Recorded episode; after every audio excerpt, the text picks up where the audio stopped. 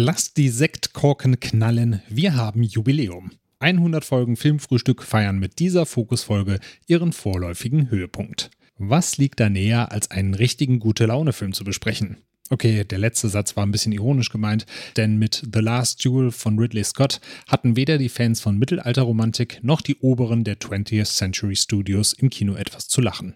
Wie das letzte Duell im französischen Mittelalter zustande kam und was die Generation TikTok damit zu tun hat, das erfahrt ihr in dieser 100. Folge. Vielen Dank für eure Treue und euren Support. Und jetzt viel Spaß. Hallo. Hallo. Ich möchte gern Film frühstücken.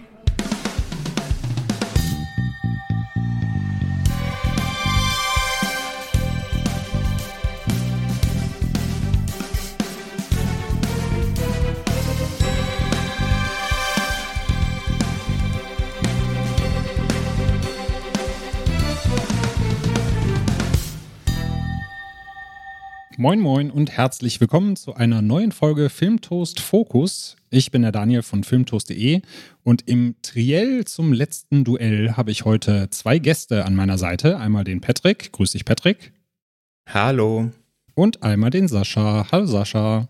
Hallo. Wir bewegen uns ja große Schritte auf Weihnachten zu. Wie weihnachtlich ist denn eure Stimmung momentan? Passt da so ein Film überhaupt rein? Sascha, steht der Weihnachtsbaum schon? Oh Gott, da hast du mich vollkommen auf dem falschen Fuß erwischt, weil ich bin der, der Anti-Weihnachtsmensch überhaupt. Der Grinch. Und äh, ja, nee, der, der, der Grinch ist ja nicht, weil der Grinch findet Weihnachten dann ja zum Schluss doch gut und so weit kommt's bei mir nicht. Also, ähm, nee, also ich, ich bei mir kann's immer böse und äh, dreckig sein. Da, äh, also ich, das passt schon bei mir. Sehr gut. Da haben wir heute auch den richtigen Film da parat. Wie sieht es bei dir aus, Patrick? Glühwein und Weihnachtsgeschenke schon bereitgestellt? Also den ersten Glühwein gab es tatsächlich am Wochenende mit meiner Freundin. Und dank des Adventsfrühstücks, was wir jetzt schon zwei Folgen lang betrieben haben, der Krischi und ich in der zweiten Folge sogar mit dem Simon an Bord, hat man sich schon so ein bisschen in Weihnachtsstimmung geredet. Und zumindest hier in München hat es auch schon ein bisschen geschneit. Also so langsam kommt die Weihnachtsstimmung, muss ich gestehen. Aber da gebe ich dir recht, der Film, den wir heute auf dem Tableau haben, der ist so wenig wei weihnachtlich, wie es nur sein kann, ne? Dabei haben wir doch sogar am Anfang und zwischendurch ein bisschen Schneetreiben im Film. Zumindest da kam mal so ein bisschen Weihnachtsstimmung auf bei diesen paar Miniflocken, die da runterrieselten. Wir reden nämlich heute über The Last Duel von 2021, der ja, ich würde schon fast sagen, neue Ridley Scott-Filme, aber das stimmt ja nicht so ganz, denn House of Gucci ist, glaube ich, schon angelaufen in den Kinos. Das heißt, das ist ja jetzt mittlerweile der aktuellste Scott-Film, aber The Last Duel ist jetzt im Streaming auf Disney Plus verfügbar und deswegen haben wir uns gedacht, nehmen wir uns mal diesem mittelalterlichen Machwerk heute einmal an. Meine erste Frage wäre da an euch, wie steht ihr denn eigentlich zu Ridley Scott und seinen Werken? Denn wir hatten jetzt letztens auch in der Filmtoast Facebook-Gruppe so eine kleine Diskussion, weil ähm, ja da die Meinung vertreten wurde, Ridley Scott wäre so ein bisschen überbewertet, gerade wenn man sich auch mal Alien anguckt oder die neuesten Alien-Teile oder Blade Runner wurde auch so ein bisschen ja, als verklärt bezeichnet, so ein bisschen eigentlich viel zu langsam und aus heutiger Sicht vielleicht noch ein bisschen nostalgisch verklärt.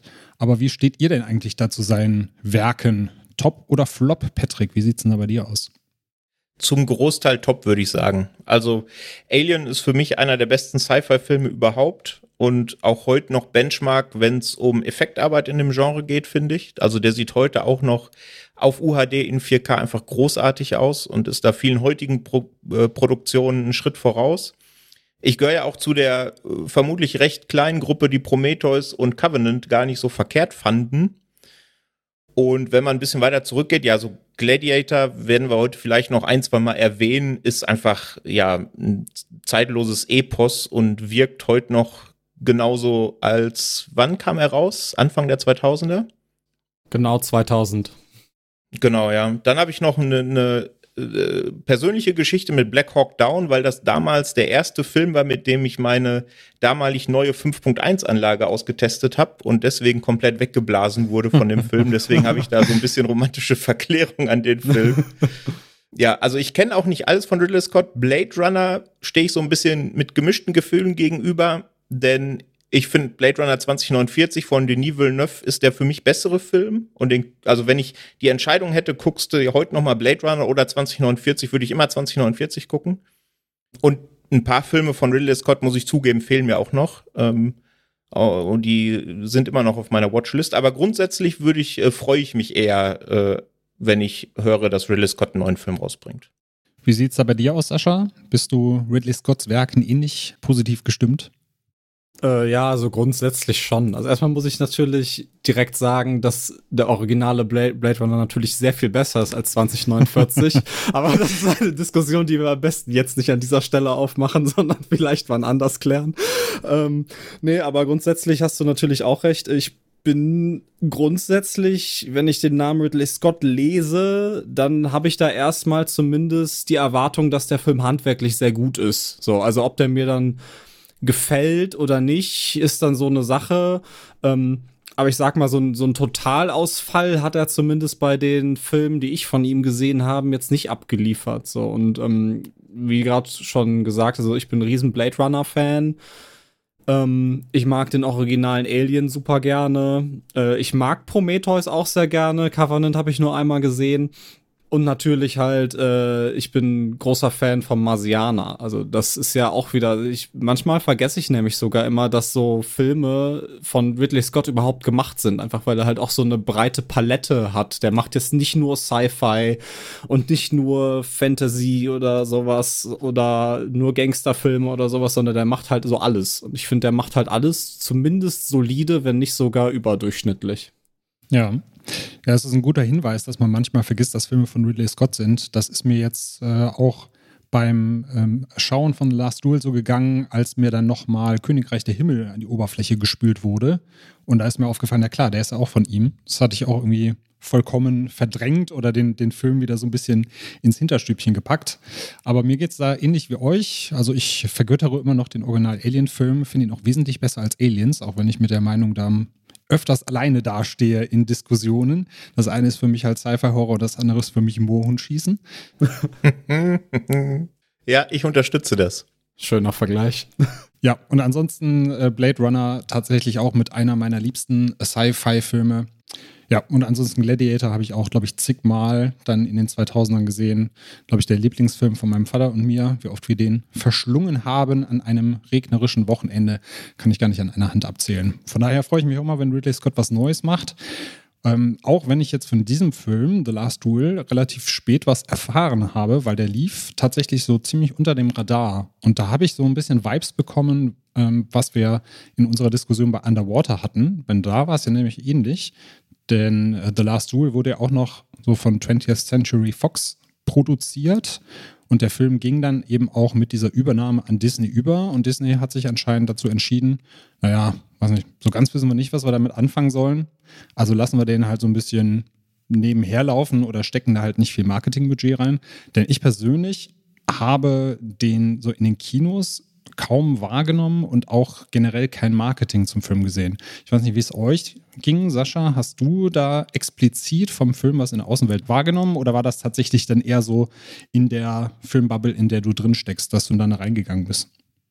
Ich bin da so ein bisschen zwiegespalten. Also grundsätzlich, ich bin sehr viel im Kino. So, und in den Kinos, in denen ich bin, lief der auf jeden Fall im Trailer-Reel sehr häufig. Aber so ich sag mal so Pop-up-Werbungen und Plakate oder so generell hat man da in der Außenwelt, glaube ich, relativ wenig von mitbekommen. So, aber als ähm, als jemand, der wie gesagt viel im Kino ist und viel diese Trailer-Reels dann schaut, ähm, war der schon bei mir irgendwie auf auf dem Radar. So deswegen, äh, als ich dann erst gelesen hatte, so okay, viele wissen gar nicht, dass der existiert, ist das erstmal auf Unverständnis bei mir gestoßen, aber nach Reflexion dann doch klar gewesen. Mhm. Wie sah es da bei dir aus, Patrick? Hast du den schon expliziter wahrgenommen oder war der bei dir auch erstmal unsichtbar in der Wahrnehmung? Also ich bin ja auch sehr gerne im Kino, aber bei weitem nicht so oft wie der Sascha, vor allem in der letzten Zeit. Deswegen ist er bei mir ein bisschen tiefer unter dem Radar geflogen. Aber ich hatte ihn trotzdem noch so zumindest latent auf dem Schirm. Allerdings, und es geht ja uns allen so, sind wir halt auch mehr oder minder in der Filmbubble unterwegs, ne? Und da kriegt man sowas ja noch am ehesten mit. ich glaube, außerhalb dieser Filmbubble hat den so gut wie niemand wahrgenommen, weil tatsächlich Werbung draußen, also Plakatwerbung oder ähnliches, habe ich überhaupt nicht gesehen zu dem Film. Ähm, Im Netz, auf den typischen Newsseiten, kam er dann jetzt halt relativ schnell aus der Versenkung, als klar wurde, dass er jetzt schon sehr, sehr schnell zu Disney Plus kommt. Aber vorher lief er bei mir auch unter dem Radar. Ja, und die News kamen, glaube ich, auch erst so ein bisschen präsenter, als es dann hieß, der neue Ridley Scott-Film ist ein totaler Flop an den Kinokassen.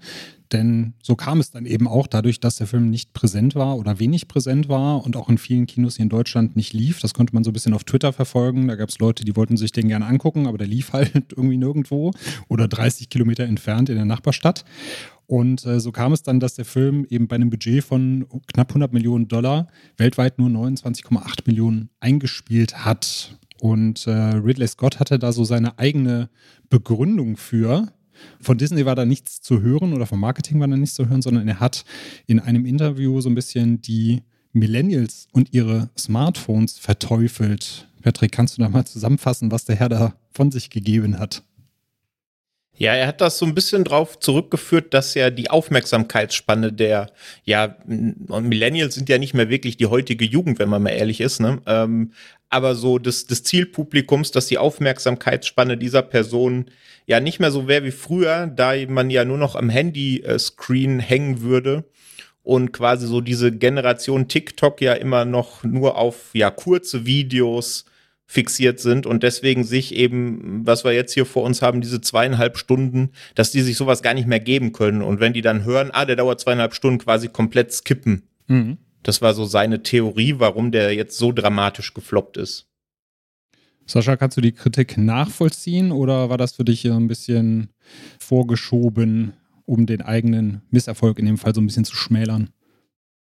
Nee, also ich glaube auch, wenn, ähm, wenn wir mal ehrlich sind und wenn Herr Scott ehrlich zu sich selber ist, dann ist vielleicht auch die Thematik eines zweieinhalbstündigen Mittelalterfilms über das letzte Duell nicht so ansprechend für ein breites Publikum. Also, also ich glaube schon, dass das, was er sagte, so ein bisschen reinspielt und dass ihm da so ein bisschen die Worte im Mund rumgedreht wurden, gerade von der Presse, so dass also ich glaube nicht, dass er gesagt hat, äh, verdammte Millennials mit ihren Smartphones machen die Filmbranche kaputt, so ähm, was ja, was man so ja manchmal irgendwie rausliest, so. Aber also ich glaube nicht, dass es nur daran liegt. Also es, es wird eine Mischung aus der Thematik, aus der Länge, aus dem fehlenden Werbebudget oder aus der generell fehlenden Werbung sein und vielleicht auch an der Aufmerksamkeitsspanne des Publikums hängen. Hm. Ja, und die Corona-Pandemie spielt natürlich auch noch mit rein, ne? Ah ja, genau. Das war ja auch noch. Auf, ja, man, man vergisst das manchmal. Es ist schon so im Alltag angekommen, ne? Ja. Aber ich meine, selbst wenn die Kinos offen haben und auch nahe Vollauslastung zwischenzeitlich operieren durften, hadern ja doch noch viele damit ins Kino zu gehen und sich der äh, zumindest gefühlten Gefahr auszusetzen. Ne? Das spielt ja mit Sicherheit auch noch eine Rolle. Genau, das kommt auch noch mit dazu. Ja, und dann ist halt auch die Frage, wenn man dann ins Kino geht, schaut man sich dann halt einen sehr düsteren äh, französischen Mittelalterfilm an. Oder vielleicht was, was ein bisschen bessere Stimmung macht. Das kommt ja auch immer noch so mit, mit dazu. Und er lief ja nur sehr limitiert, das muss man ja auch noch dazu sagen. Genau, also der lief ja. ja nicht überall. Der lief ja nur, ja, auch, auch in Deutschland in sehr wenigen Kinos dann eher. Und da kommt dann, denke ich, viel zusammen. Da wird überall jeder so ein bisschen Recht haben mit äh, den Sachen, die er da anbringt. Aber im Großen und Ganzen kann sich Ridley Scott da, glaube ich, auch nicht mit der Thematik ausklammern. Ja, aber dann würde ich sagen, sprechen wir doch mal über die Thematik. Ähm, ich kann gerne noch ein bisschen was zum Film erzählen. Wie gesagt, der ist jetzt 2021 erschienen. Ridley Scott hat hier Regie geführt und das Screenplay kommt in diesem Fall von Ben Affleck und Matt Damon, die seit Good Will Hunting das erste Mal wieder zusammen ein Screenplay verfasst haben. Und äh, sie haben sich da Hilfe von Nicole Holofsina, ich hoffe, ich spreche sie jetzt richtig ausgeholt, und zwar für den äh, weiblichen Part im Cast, nämlich den von Jodie Comer, die Marguerite de Carouche spielt. Mein Französisch bitte ich jetzt auch schon zu entschuldigen. Ich bin da früher in der Schule mal knapp immer so mit einer 4 durchge, durchge habe ich mich durchgemogelt. Genau, warum äh, sie sich da auch extra Verstärkung geholt haben für diesen weiblichen Part, da sprechen wir auf jeden Fall gleich noch drüber. Auf äh, den einschlägigen Kritikerseiten ist der Film, obwohl er gefloppt ist, allerdings sehr gut angekommen. Also wir haben auf IMDb eine 7,5, bei Rotten Tomatoes 85 Prozent und auf Letterbox steht der Film auch immer noch bei einer guten 3,8 von 5. Ja, normalerweise starten wir eigentlich immer so ein bisschen mit einer Story-Zusammenfassung. Das ist in diesem Fall ein bisschen schwierig, haben wir uns darauf geeinigt, äh, weil wir entweder, wenn wir eine Zusammenfassung machen, quasi jetzt schon alles spoilern über das, was wir reden, oder eben so vage sind, äh, dass ja, wir das auch direkt ganz lassen können. Deswegen steigen wir einfach direkt ein. Und zwar, ähm, ja, wenn man es einfach in einem Satz zusammenfassen möchte, es geht um das namensgebende letzte Duell in Frankreich. Du hast es eben sehr schön gesagt, Patrick. Wie war nochmal dein Wortlaut? Weißt du es noch? Um Dinge auszufechten, die vor Gericht nicht mehr äh, erstritten werden konnten. Ne? Deswegen hat man dann die beiden streitenden Parteien einfach in Duell geschickt und wer überlebt, hat Recht. Ja, weil Gott hat dann demjenigen Recht gegeben. Wer sonst? Genau. So wie man das aus Game of Thrones kennt. Ich schicke meinen ja, genau. Champion ins Rennen und äh, ja, der, der Recht hat, gewinnt am Ende. Der Film ist äh, für uns äh, sehr wunderschön in drei Kapitel aufgeteilt. Da kann man sich hervorragend dran langhangeln. Und wir starten auch direkt mit dem ersten Kapitel. Das hat die Überschrift Die Wahrheit aus der Sicht von Jean de Carouge, der äh, von Matt Damon gespielt wird. Und der Film startet direkt mit dieser namensgebenden letzten Duellszene, nur um danach auch direkt in der Zeit zurückzuspringen und uns zu zeigen, dass äh, Matt Damon und Adam Driver, die eben noch zum Duell angetreten sind, als Sir Jean de Carouge und als Jacques Legris eigentlich früher Seite an Seite gekämpft haben und äh, damals sogar eng befreundet waren. Sascha, wie fandest du denn diesen inszenatorischen Kniff direkt zu Beginn? Ja, auf jeden Fall sehr interessant, weil ähm, gerade auch wenn man die Trailer halt vorher gesehen hat, dann hat man nur gesehen, ja, die ähm, wie die sich halt bekämpfen und dass sie anscheinend Feinde sind. Dann gerade die erste Szene zeigt dann ja noch mal genau das, dass sie sich halt jetzt bis zum bitteren Ende duellieren. Und äh, der Schnitt dann zu der Szene, wo sie dann nebeneinander sind und halt scheinbar Freunde sind, äh, auf jeden Fall interessant, weil man dann ja schon mal, also man weiß ja, wo es drauf hinausläuft. So, man weiß ja, alles klar, okay, jetzt seid ihr Freunde, ihr werdet irgendwann mal keine Freunde mehr sein. Und ich mag sowas, wenn sowas in Filmen gemacht wird. Mich interessiert das dann, wie es dann dazu kommt. So, weil dann hast du nicht nur dieses alles klar, okay, was passiert am Ende, sondern dann hast du wirklich dieses, der Weg ist das Ziel. So, und du weißt, alles klar, es kommt jetzt nur noch darauf an, wie, wie wir überhaupt dahin kommen. Und das mag ich. Wie fandest du das, Patrick? Also es war ja dann klar, dass man eben mit diesem Duell startet und dann quasi die ganze Geschichte im Rückblick erfährt. Und da rattert es bei mir in meinem Kopf und dann denke ich mir, ja Mensch, warum wählst du da jetzt diese, diese Erzählstruktur? Ist die Geschichte vielleicht nicht spannend genug, als dass du die einfach linear erzählen kannst? Und das ist immer so der direkte Vorwurf, mit dem ich dann an so einen Film gehe. Das ist vielleicht auch meinem Hirn geschuldet. Ähm, hier finde ich es aber absolut stimmig, gerade weil, du hast es ja gerade schon gesagt, wir sehen ja im Grunde dreimal dieselbe Geschichte aus unterschiedlichen Perspektiven. Und dann ergibt es natürlich noch viel mehr Sinn, dass eben all diese drei Perspektiven dann zu diesem einen Duell zusammenlaufen. Also ich äh, fand's retrospektiv wahrscheinlich die beste Art und Weise, wie man diese Geschichte erzählen kann, weil darum geht's ja eben um Perspektive auch ganz viel. Mhm. Ähm, die Zeitsprünge, die dann innerhalb der einzelnen Perspektiven noch kommen, das war mir dann vielleicht bisschen arg viel, ne? weil da muss man schon sehr aufpassen. So, und das, äh, da bin ich, da gehöre ich vielleicht zu dem Publikum, was der Herr Scott in seinem Zitat äh, angeprangert hat. Äh, da hört meine Aufmerksamkeitsspanne vielleicht irgendwann auf. Nee, das war mir einfach dann ein bisschen zu viel mit diesen Zeitsprüngen zwischendrin. Aber generell so die Struktur, das hat mir schon getaugt. Ja, das kann ich nachvollziehen, weil wenn ich mir nicht nebenbei Notizen gemacht hätte, hätte ich wahrscheinlich hinterher auch durcheinander gewürfelt, was denn jetzt in welchem Kapitel eigentlich passiert ist. Ne? Dadurch, dass da die Dinge, wie du eben schon sagtest, ähm, aus der, der anderen Sicht, aber dreimal gleich oder ähnlich erzählt werden, da kann man dann schon ein bisschen den Überblick verlieren. Aber dafür habt ihr auch hier diesen Podcast. Wir gehen das eine, eine schön für euch durch, klamüsern das alles so ein bisschen auseinander. Aber mir ging es auch wie euch. Normalerweise, wenn du eine lineare Erzählstruktur hast, dann wäre ja quasi dieses Zusammentreffen am Ende, dieses Duell, so, ja, so der letzte Twist gewesen. Ne? Du hast diese beiden Freunde, die dann irgendwann durch irgendeine äh, Gegebenheit aus dem Nichts aufeinandertreffen müssen. Aber dadurch, dass man ja quasi diesen Twist nicht nur einmal hat, sondern man hätte ihn dreimal, fand ich das einen sehr schönen Kniff zu sagen, okay, wir nehmen den quasi erstmal vorweg und unser Twist ist eigentlich, hey, die waren mal Freunde und jetzt könnt ihr euch angucken, wie das Ganze so auseinandergebrochen ist. Ja, wir haben ja schon die Schlacht am Anfang erwähnt, die da zu sehen ist. Und es gibt jetzt im ersten Kapitel auch diverse Aufeinandertreffen, weil Jean de Carouge ähm, sich, weil er ein bisschen Geld braucht, auch immer als ja, eine Art Söldner anbietet, um für seinen König zu kämpfen. Da hatte ich ja starke Gladiator-Vibes, sowohl was äh, den, den Look angeht. Ich habe ja eben schon angesprochen, es gibt da diese Szenen, wo dann leichter Schnee äh, von oben herabrieselt. Ich weiß jetzt nicht mehr, ob es in Gladiator Schnee war oder ob es äh, Asche war, die herunterrieselt. aber auf jeden Fall war es in der Anfangssequenz bei Gladiator, glaube ich, auch so recht ähnlich. Ja, Ridley Scott kann das für mich einfach. Also gerade diese Actionsequenzen, gerade diese Schlachten. Wie hat es denn bei euch ausgesehen, Sascha? Stehe ich da jetzt alleine da mit meinen Gladiator-Vibes oder kam da bei dir auch ein bisschen was an?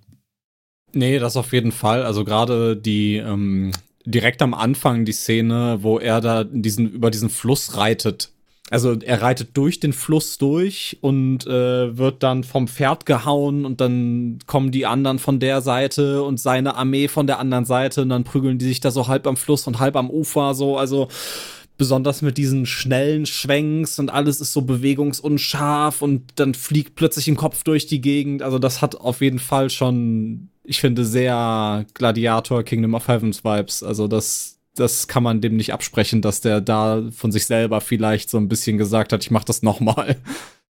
Ich glaube, Maximus wurde ja auch vom Pferd gehauen, wenn ich mich jetzt so dunkel erinnere. Oh, das ist zu lange her. Patrick, du als Gorehound bei uns im Team, war dir das saftig genug oder hätte da noch ein bisschen mehr gegangen? Nee, das ist schon, das war schon genau richtig dosiert, würde ich sagen, weil, also ja, die Schlachten, die es gibt, die sind wuchtig, brachial, das ist halt genau Scott, ne, so wie er es in Gladiator gemacht hat, Königreich der Himmel oder auch in Robin Hood teilweise, das kann er halt einfach. Und das waren halt auch die Momente, wo ich es dann bereut habe, dass ich nicht im Kino gesehen habe auf der großen Leinwand, sondern nur in Anführungsstrichen hier im, im Heimsetup. Mhm. Aber ich finde, diese Schlachten sind so pointiert eingesetzt, dass sie eben diese Geschichte, die er erzählen will, nicht verwässern, ne? weil darum geht's ja nicht. Es geht ja nicht drum, dass man die, dass das die, der tausendste Film ist, der dieses Rittertum und das Mittelalter irgendwie romantisiert, sondern eben genau das nicht will. Ne? Er will's ja quasi äh, demaskieren. Und da wäre es, glaube ich, nicht so zuträglich gewesen, wenn er sich da jetzt äh, minutenlang an irgendwelchen Schlachtgemälden äh, verkünstelt hätte. Deswegen finde ich es find ich's einfach sehr gut eingesetzt und gewohnt eben auf Scott-Niveau inszeniert, ja. Ja, und sehr dreckig und nahbar irgendwie. Also, ist, wie du schon sagtest, das ist halt jetzt nicht blöder Vergleich vielleicht, aber so bei, wenn du nach Herr der Ringe zum Beispiel rüber guckst, so das ist ja schon sehr epochal, sage ich mal. Und das ist wirklich dreckig und wenn da einer halt die Axt irgendwie in die Brust bekommt, dann war's das auch mit dem. Ne? Also das ist schon sehr, sehr fies. Und ja, mein, mein, der Gorehound-Teil meines Wesens wurde dann zumindest am Ende befriedigt. Also zwischenzeitlich vielleicht ja. noch nicht. Da merkt man die FSK 16 gegenüber der FSK 18 natürlich. Aber am Ende habe ich dann doch äh, anerkennend gegrinst. ja, das, das fand, das kam, ich, ich, weiß, welchen Teil du meinst, und ich, er kam sehr plötzlich auch. Das, ja, damit habe ich nicht gerechnet. ja. Du hast quasi den äh, Robert Redford-Not gemacht. Ja, genau.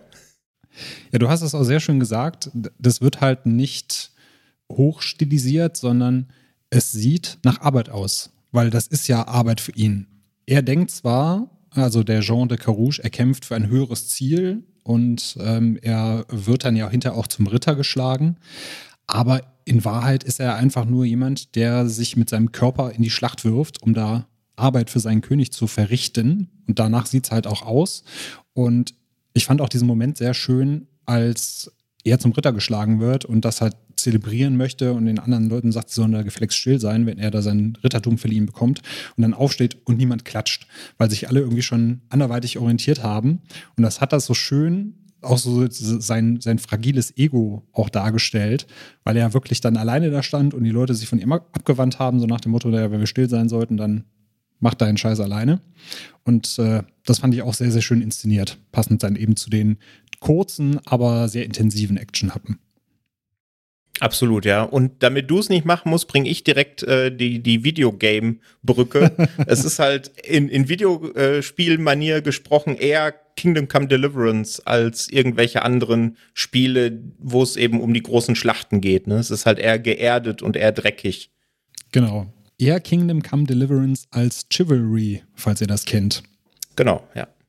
Genau, also wir haben dann äh, Sergent de Carouge, der seinem äh, Treiben nachgeht, aber gleichzeitig auch seine neue Frau kennenlernt, nämlich Marguerite de Carouge, die von Jodie Comer gespielt wird. Die wird ihm sozusagen angeheiratet. Er möchte dafür etwas Land haben, was dann aber hinterher Jacques Legris, der von Adam Driver gespielt wird, zugesprochen wird, weil der nämlich ganz gut mit äh, Count Pierre kann übrigens hervorragend, wie ich finde, von Ben Affleck gespielt. Er hat mich an irgendeinen anderen Charakter erinnert in seiner komischen Aufmachung und seinem gefärbten Bart, aber ich bin irgendwie nicht drauf gekommen. Ich habe Ben Affleck auch gar nicht erkannt. Ne? Also als ich war ja im Kino und als dann zum Schluss Ben Affleck in den Credits stand, habe ich so gedacht so, hä, wo war denn Ben Affleck? Den habe ich gar nicht gesehen. aber das ist witzig. Mir, mir geht's da genau wie dir, Daniel. Ich habe mir auch von Anfang an gedacht, Mensch, das kennst du doch irgendwoher. Mit diesen Haaren, mit dieser Haarfarbe, mit diesem Bärtchen, aber ich komme partout nicht drauf, an welchen Charakter mich das erinnert. Ich habe gerade eine Epiphanie. Ich glaube, ich weiß, wen ich damit verbinde. Äh, Goldständer aus Austin Powers? Aus Austin Powers, genau. Hm, ja. Gut, er hat nicht ganz dieses Bärtchen, aber er hat auch so eine weiße Robe an und sein weißes, weißes Ziegenbärtchen unten. Mhm. Ja, ja, stimmt schon. Stimmt schon. Mhm. Also auf jeden Fall äh, sehr Ben Affleck untypisch gespielt, ne, diesen, äh, ja, der, der, der breitschultrige Kerl, der vorher Batman gespielt hat, spielt jetzt einen sehr dürren, sehr zwielichtigen, sehr schmierigen äh, Count. Fand ich äh, auf jeden Fall sehr schön. Und der, ja, nimmt so ein bisschen äh, Jacques Legris unter seine Fittiche, spricht ihm dann halt dieses Land zu als Dankeschön, weil der eben auch etwas gegen Sergent de Carouche hat, was man jetzt aber noch nicht erfährt, was das genau ist. Das wird nämlich hinter in Kapitel 2 aufgedröselt.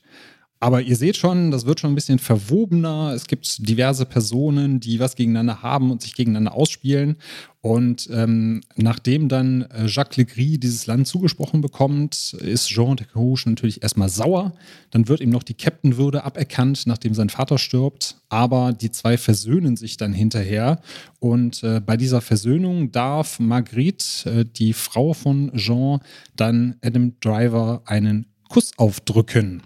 Und meine Frage ist, habt ihr da schon so ein bisschen geahnt, in welche Richtung das gehen könnte, Sascha? Sind da bei dir schon ein bisschen die Funken geflogen? Ja, da sind meine Antennen natürlich schon äh, wachsam gewesen und ähm, nee, also ich, ich finde, das hat auch, also ich bin jetzt nicht mit so mittelalterlichen Politikpraktiken im Frankreich, äh, habe ich nicht so die Ahnung von, aber allein die, also das wirkt schon sehr seltsam, dass, dass, er, dass die sich halt auch auf den Mund küssen, sage ich mal. Das, das war irgendwie generell so ein bisschen weird. Wir sind ja gerade noch in der Erzählung von Jean de Carouge und ähm, da sieht man ja schon das erste Mal, wie Adam Drivers Figur diesen Kuss ausführt und wie äh, Jodie Cormers Figur diesen Kuss ausführt. So. Und da sieht man schon, dass da in Adam Drivers Figur Jacques de Gris äh, schon so ein bisschen mehr Verlangen quasi drin steckt, als er vielleicht haben sollte. Und da finde ich, da kann man schon gut so ein Foreshadowing erkennen auf das, was noch kommt. Patrick, wie hast du die Szene wahrgenommen? Also mir geht's da im Grunde wie Sascha. Also ich habe auch schon so so ein bisschen was Leuten hören da in der Szene, spätestens als dann eben natürlich kurz drauf klar wird, dass dann das zweite Kapitel startet ne, und die Geschichte jetzt eigentlich, was diesen Strang angeht, auserzählt ist. Da kann man sich ja dann schon ein bisschen denken. Ich meine, man hat nicht umsonst Adam Driver für diese Rolle besetzt. Ne? Er ist ja auch so ein bisschen so der Typ, auf den ähm, den man gerne besetzt, wenn es um die Wirkung seines Äußeren auch geht, um das jetzt mal ganz nett zu umschreiben. Ne? Und deswegen habe ich mir das schon so ein bisschen, so ein bisschen gedacht. Ähm, und ja, wie gesagt, spätestens als dann eben das zweite Kapitel startet und man dann ja auch sieht, dass das eben ganz ähnlich zum ersten Kapitel benannt ist und man dann ja auch weiß, eben, dass es jetzt um die unterschiedlichen Perspektiven auf das Ganze geht, habe ich mir schon gedacht, ja.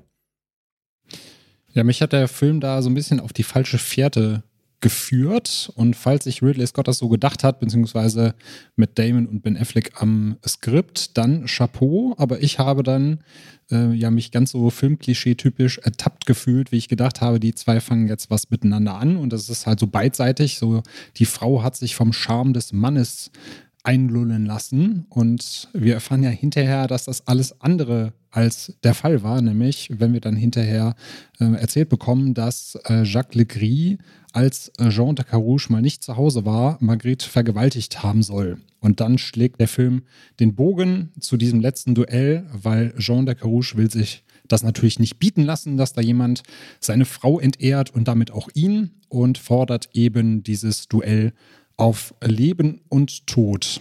Und da fände ich ein sehr schöner Abschluss, dass er dann eben vor Gericht steht und man nicht sieht, wie es weitergeht, sondern es geht dann eben, wie du gesagt hast, Patrick, in Kapitel 2.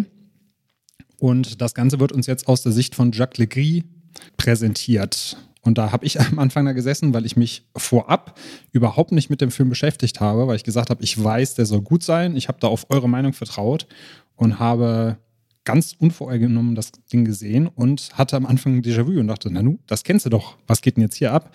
Und dann ist es mir gedämmert, okay, wir kriegen jetzt hier die zweite Perspektive präsentiert, die höchstwahrscheinlich etwas anders ist. Äh, Patrick, wie fandest du denn das Ganze, dass es aus der zweiten Perspektive äh, aufgezogen wurde? Welche Gedanken sind dir durch den Kopf gegangen, als du gemerkt hast, okay, das geht jetzt hier noch in eine etwas andere Richtung? Also grundsätzlich, ich habe es ja vorhin schon gesagt, grundsätzlich habe ich mir gedacht, hm, also ich sehe jetzt quasi nochmal dieselbe Geschichte, das ist ja dann auch so, nur eben aus einer anderen Perspektive. Und habe in der im ersten Kapitel ja schon sehr viele Zeitsprünge gehabt. Der wollte ja sehr viel erzählen, der Film im ersten Kapitel. Und da dachte ich mir, hm, wenn ich jetzt dasselbe nochmal sehe, ob es dann nicht arg redundant wird. Ne? Aber es ist ja tatsächlich so, um das schon mal vorwegzunehmen, diese Szenen, in denen wirklich dasselbe passiert, nur aus einer leicht anderen Perspektive, die sind ja gar nicht so zahlreich. Ne? Klar, zwischendurch passiert es, weil es natürlich auch Szenen gibt, in denen die drei Charaktere miteinander interagieren. Da ist es logisch, dass die Szenen in allen Kapiteln stattfinden.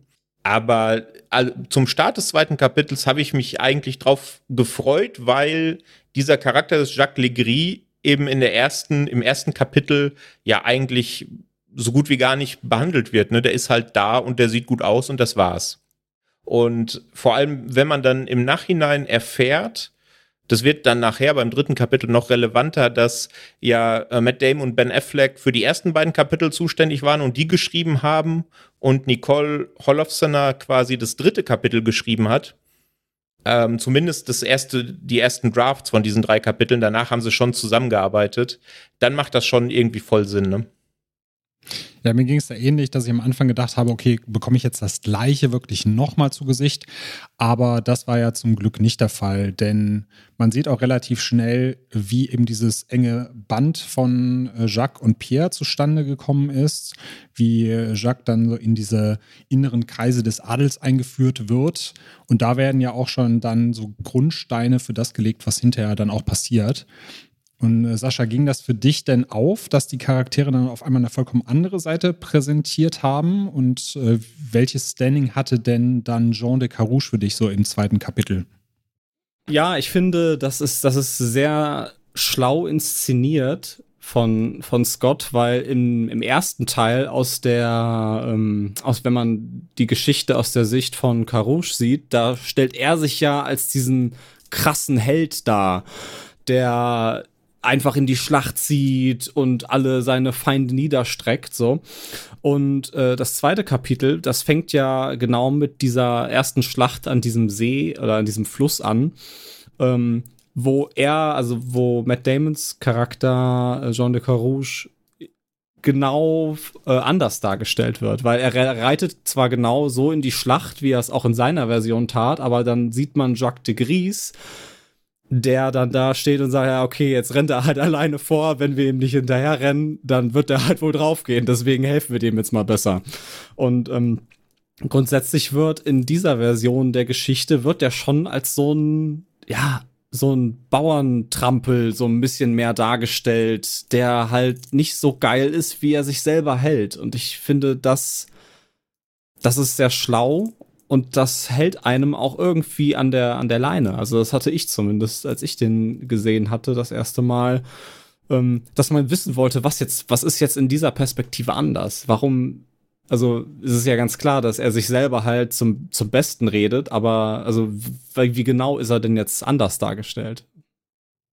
Ja, ich finde, der Film wirft einem im ersten Kapitel auch genug Brotkrumen hin, dass man das interessant findet. Äh, gerade diese Szene mit Pierre, wo Jean ihm dann die Treue schwört, aber Pierre dann sagt, hier komm näher und so, jetzt verzieh dich mal eben schnell, wo du halt denkst, okay, warum ist er jetzt so angepisst auf ihn? Da liegt doch irgendwas vor. Und dann erfährt man eben im zweiten Kapitel, wie du gerade schon sagtest, dass Jean ja eigentlich derjenige ist, der kopflos vorprescht und seine Stellung aufgibt und Pierre deswegen angepisst ist, weil er dann dadurch die Stadt verliert. Du hast ihn als Bauerntrampel ja beschrieben. Das finde ich eigentlich sehr passend. Gerade auch, wie er dann vor die beiden tritt und ähm, ja anprangert, dass er nicht mehr diesen Captain-Posten hat und er da vor sich hin stammelt und einfach nur wiederholt, hier, das, das ist nicht richtig, ich will Captain sein, warum bin ich nicht Captain? Und in seiner Version stand er natürlich da und hat sehr hochgestochen formuliert, äh, seine Bedenken vorgebracht und dann noch Jacques Legris dezent beleidigt. Ich fand es allerdings dann so aus der Perspektive schon so ein bisschen, also für, für mich ein bisschen zu extrem, weil ich Jean de Carouche im ersten Kapitel schon nicht so sehr sympathisch fand. Und im zweiten kam er mir dann irgendwie dann doch ein bisschen zu schlecht weg. Wie sah das bei dir aus, Patrick? Ja, im Grunde genauso wie bei dir. Also da hat sich so langsam eingestellt, dass was ich später dann dem Film auch ein bisschen zum Vorwurf gemacht habe, dass da bis auf eine Figur, zu der wir nachher noch in aller Ausführlichkeit kommen, im Grunde alles Arschlöcher sind. Alles egozentrische Menschen, die nur an ihr eigenes Wohl denken und dafür über Leichen gehen. Und das hat hier so ein bisschen angefangen zu dem Zeitpunkt. Natürlich, äh, wahrscheinlich soll das den Zuschauer auch ein bisschen daran erinnern, wessen, aus wessen Perspektive wird gerade erzählt. Ne? Natürlich mhm. aus Jacques Legris Perspektive, weil er da sich ein bisschen überhöht und er da ähm, Matt Damons Charakter ein bisschen, bisschen runterbuttert. Mich hat's da in dieser Szene, wo die da am Anfang voranpreschen, also im Grunde, im Grunde prischt ja nur äh, Jean de Carouche voran und die anderen so nach dem Motto, ah ja, jetzt müssen wir ja auch hinterher, wenn der Depp schon, schon losreitet, hat mich bisschen an Weiß äh, erinnert, falls ihr den gesehen habt, hier mit Christian Bale und Sam Rockwell. Der wird so ein bisschen dargestellt wie George W. Bush in Weiß. Mhm. Hatte ja. ich irgendwie so ein bisschen, weiß ich nicht, habe ich mir so ein bisschen dran erinnert, ja wo wir bei George W. Bush sind, äh, der ist ja auch ein sehr christlicher Mensch. Hol oh. holprige Überleitung, aber ungeplante Überleitung. Ungeplante, holprige Überleitung. Aber äh, wir bekommen ja hier äh, zum zweiten Mal auch schon so eine sehr äh, religiös-christliche Perspektive. Im ersten Kapitel ist es ja dann eben dieser Aufruf zum Duell, dass der liebe Gott das mal regeln soll, was äh, quasi die weltliche Judikative nicht kann. Und hier kommt jetzt nochmal äh, eine zweite Perspektive dazu, nämlich, dass der liebe Gott eigentlich dann auch ja, sich auf eine Seite schlagen kann, nämlich in Form der Kirche selber. Und zwar bekommt äh, Jacques Legris das Angebot, weil er wohl damals irgendwie den, ja, zumindest den Mönchsweg einschlagen wollte oder noch Connections zur Kirche hat, dass die Kirche dann eben seine Gerichtsverhandlungen so ein bisschen zum Guten drehen soll, weil wer sich unter den Schutz der Kirche stellt, der kann auch als Vergewaltiger ja ganz gut aus der Sache rauskommen. Und das, äh, finde ich, war auch ja nochmal eine sehr schöne Kritik auch an der heutigen Zeit, weil im Vergleich zu vor 700 Jahren hat sich da nicht viel getan. Und ich fand auch äh, gerade diese Szene sehr stark inszeniert, als Jacques Legris sich dann zur Kirche begibt nach dieser Vergewaltigung, die dann passiert, die aus seiner Sicht ja einfach nur außerehelicher Sex war, wo er sich aber schon schuldig fühlt, dass er halt einfach als Mann seiner Zeit in die Kirche geht, für Absolution betet und dann eben auch wieder fein aus der ganzen Sache raus ist. Also zumindest hat er dann ein reines Gewissen. Ja, und der Priester ihm ja auch noch sagt, so ja, du warst das ja nicht schuld, das ist ja alles die Schuld der Frau, ne? Das genau, kommt ja, ja, auch noch dazu, dass der dann sowas sagt, so ja, ne, die hat dich bestimmt verführt, ne? Das ist, also das ist ihre Schuld gewesen, ne? Also. Ja, es ist schon arg beängstigend, ne? Dass man da in, wie viel ist es jetzt, knapp 600 Jahren eigentlich noch kein Deut weiter ist, ne? Hm. Genau, also das finde ich äh, auch eine sehr schöne Parallele, aber nicht nur was die Kirche angeht oder die kirchlichen Skandale. Man darf jetzt natürlich auch nicht die Kirche oder Menschen in der Kirche über einen Kamm scheren, aber die Skandale, in die die katholische Kirche verwickelt ist, die kennen wir ja alle zuhauf. Aber auch dieses äh, ja, toxische Gesellschaftsbild von Mann und Frau wird ja hier sehr schön aufgegriffen, weil wir eben auch diese Vergewaltigungsszene äh, präsentiert bekommen. Und da diese Abwehrhaltung von Marguerite, die natürlich aus Jacques Sicht sehr dezent ist, weil er das natürlich für sich auch in seinem Kopf so dreht, dass er da für sich keine Schuld empfindet. Ähm, die hat er so als, ähm, ja im Englischen wird es beschrieben als customary protests äh, bezeichnet. Also nach dem Motto, die Frau sagt erstmal nein, aber sie meint eigentlich ja. Und das finde ich ist ja auch noch was, was heutzutage sogar noch in dieser Gesellschaft verankert ist gerade diese Darstellung, wie er dann hinterher aus dem Zimmer geht und sagt, sag bitte nichts deinem Mann, weil sonst wirst du leiden und mach dir keine Vorwürfe, wir konnten uns halt nicht helfen. Ne? So nach dem Motto, die Gefühle haben uns übermannt. Aber im Endeffekt weißt du, nein, die haben nicht euch beide übermannt, sondern nur dich. Äh, was hat denn die Darstellung da bei euch ausgelöst? Ja, im Grunde wieder eine gesunde Portion Männerhass. Ne? Ich meine, das ist ja nichts Neues. Ein Großteil unserer Geschlechtsgenossen waren damals einfach ja, ich habe das Wort vorhin schon mal gesagt, deswegen sage ich es jetzt nicht nochmal, äh, schwierig und sind es heute auch noch.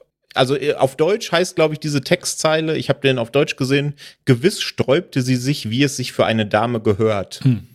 Und da ist mir schon die Galle hochgekommen.